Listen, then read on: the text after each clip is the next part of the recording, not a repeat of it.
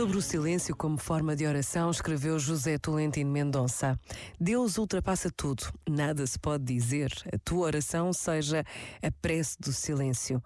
Cala-te, cala-te, dileto, aprenda ainda a calar. A prodigalidade de Deus só alcança a prece do teu silêncio. Ninguém fala menos do que Deus em nenhum tempo, em nenhum lugar. A palavra que Deus pronuncia é silêncio. Este momento está disponível em podcast no site e na app.